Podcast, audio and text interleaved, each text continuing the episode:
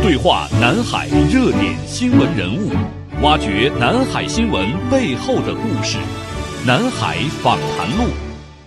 各位听友，您正在收听的是来自中央广播电视总台南海之声为您带来的《南海访谈录》，我是张雪。本期节目我们邀请到的嘉宾是知名的军事专家、评论员宋忠平老师，为大家来解读不久前刚刚发布的中国国防白皮书当中的一些亮点和热点话题。从南海转到台湾，那这次白皮书当中呢，也是对台湾问题，呃，措辞还是很强硬的哈。比如说要捍卫国家统一，加强以海上方向为重点的军事斗争准备，谈到了要组织舰机绕岛巡航，啊，对台独分裂势力发出严正警告，中国必须统一，也必然统一等等，谈到了一系列诸如台湾问题的这个新的表态。那么也有很多人联系到了近期看到我们中国人民解放军在东南沿海说要举行一系列的军事演习了，很。很多人会呃说，以前国防部往往会说我们没有特定的针对某些目标，但是这一次我们发言人把这句话省掉了，所以很多人把它跟近期的台湾的一些新的动态联系到一起了。那您是如何看待呃这几年我们中国军队诸如绕岛巡航等一系列的举动？那中美近些年在台湾岛附近的军事较量，您觉得还有哪些值得向我们介绍一下？实际上，我们应该关注到一点，蔡英文上台之后的。中国和美国围绕台湾问题的博弈是越来越激烈，这是一个不争的事实。一方面就是台独势力非常非常的猖獗，你看台湾岛内事实上在搞渐进的台独，我们是看得一清二楚，在不断的去中国化，在不断的鼓吹台独的思想，去中国化等等这些东西，都是在把台湾越来越推向远离中国的一方。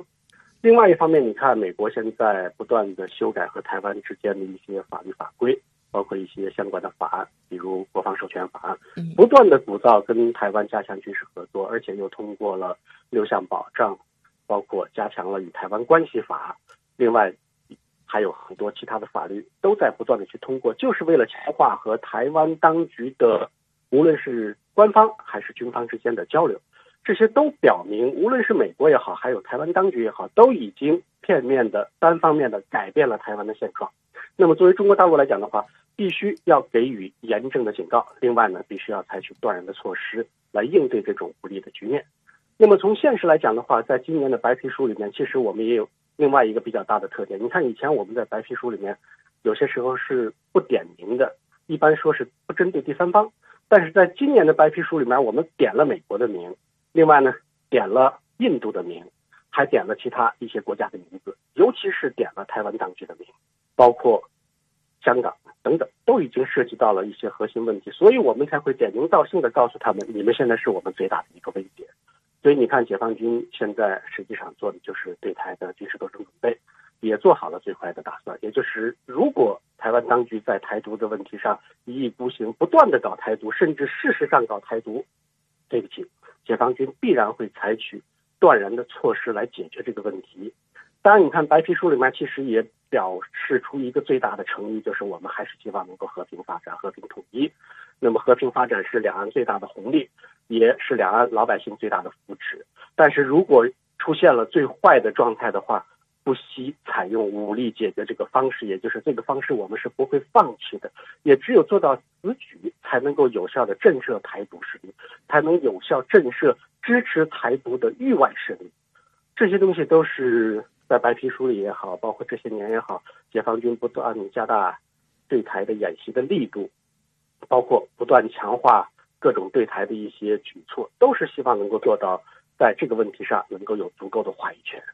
相信随着解放军实力的不断增强，遏制美日军事同盟的能力不断增强，那么台湾如果想搞独立的话，只能是死路一条，根本不可能是一条活路。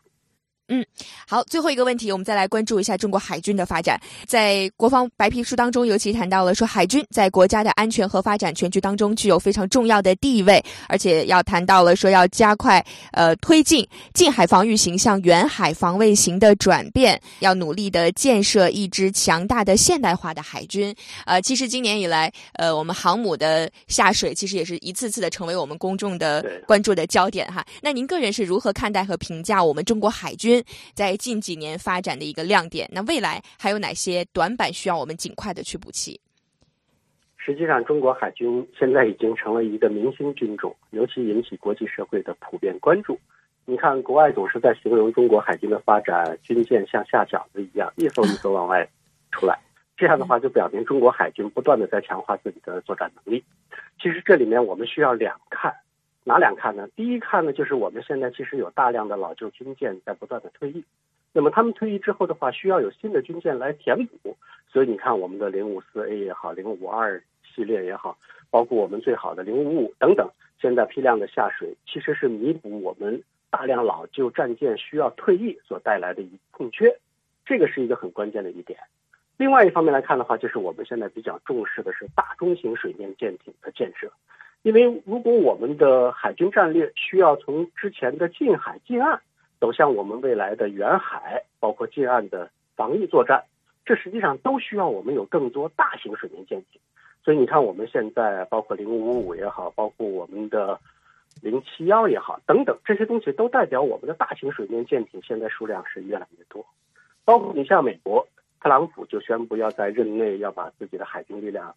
提升到三百五十五条舰。这三百五十五条可不都是小舰呀，它可都是一些大舰，至少排水量得在五千吨以上啊。他不认为那几百吨的小艇小舰算是这三百五十五艘之内。所以，从中国海军未来的发展来看的话，我们要想提升我们远海作战能力的话，我们需要提升的是大舰的能力。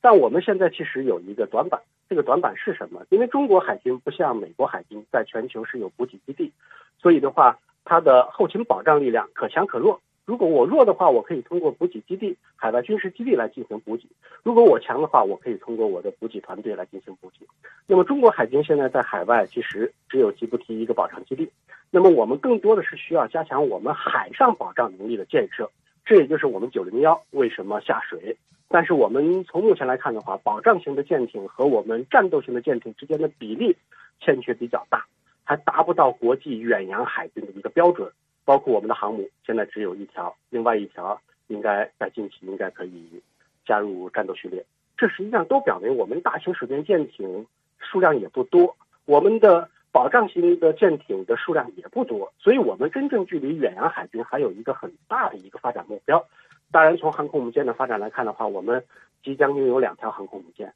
但是我们航空母舰的实际应用能力确实还有一定的欠缺，需要不断的去弥补，才能让中国真正从思维上的近海海军走向远海的海军。我觉得这需要一个过程。但好在我们现在实现了跨越式发展，无论是装备的发展，包括人才的培训，都做到了一个厚积薄发，让中国海军能够在短时间内迎头赶上。而且能够取得更好的成果。嗯，哎，听了宋老师一席评论哈，感觉这个世界其实还是不太平的。我们之所以我们百姓能够感受到这样和平安宁的这样的生活，其实是因为有很多人在替我们负重前行哈。也再一次向中国军队、中国军人们致敬啊！也最后也再次感谢我们知名军事专家、评论员宋忠平老师给各位听友带来的精彩的分析和解读。再次感谢您。好好。好的，以上呢就是本期南海访谈录的全部内容了。主持人张雪在北京，感谢各位的聆听，也欢迎您关注南海之声的官网以及今日头条号，